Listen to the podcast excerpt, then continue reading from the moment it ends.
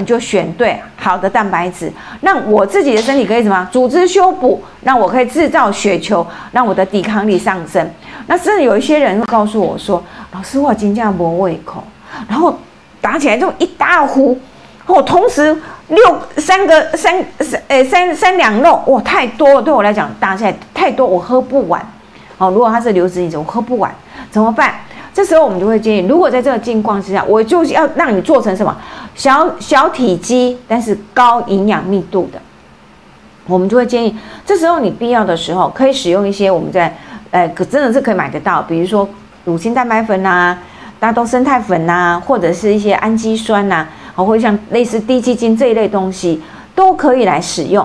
一般来讲，哈，一般女性我们建议的量，哈，女性是一天是六到八份。好，男性是八到十份，说一平均一餐，女性至少两份到两份半，男生至少三份。好，那你就要把它分配在你的餐次里面。那这时候有些人问我说：“老师，你结婚到底是多少针？”你讲这样子，我哪里懂？如果一般的肉类，好，不管你是鱼肉、鸡肉、猪肉、牛肉，就是用吃我们喝喝吃喝汤的这个铁汤匙，三根手指头就放在铁汤匙上面，是不是就正好满了？所以你就是用一汤匙的鱼肉就当做一份。好，一汤匙的猪肉，一汤匙的鸡肉牛都是一样，都是当做一份。可是如果我是换做，哎，老师，那如果是豆腐嘞，哎，豆腐就变成两汤匙叫一份。海鲜呢，两汤匙算一份。好，所以纯的肉类就是一汤匙一份，鸡肉、猪肉、牛肉都是一汤匙一份。那如果是豆腐啦，或者海鲜呢，就是两汤匙是一份。还有没有什么？有蛋，一颗就是一份。所以你就可以分配在不同的餐次里面呢。你就记得，我一餐女生要两到二点五份，男生每餐是三到三点五份。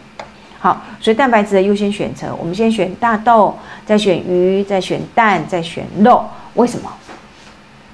因为大豆是植物性的蛋白质，它的油脂是植物性的油脂，比较不会造成我们身体的负担。记不记得刚才我跟大家分享？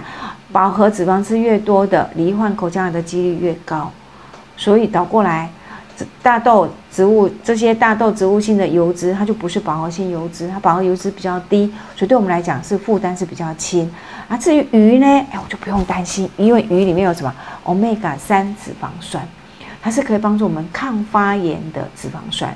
所以为什么我们在肉类选择上面，我们先选豆、选鱼、选蛋，最后才选红肉。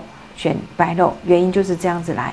我希望我们的癌友在饮食照护上面能够这样子的选择，对我们来讲事实上是最好的。然后他的抵抗力、他的抗发炎的能力也都会比较好。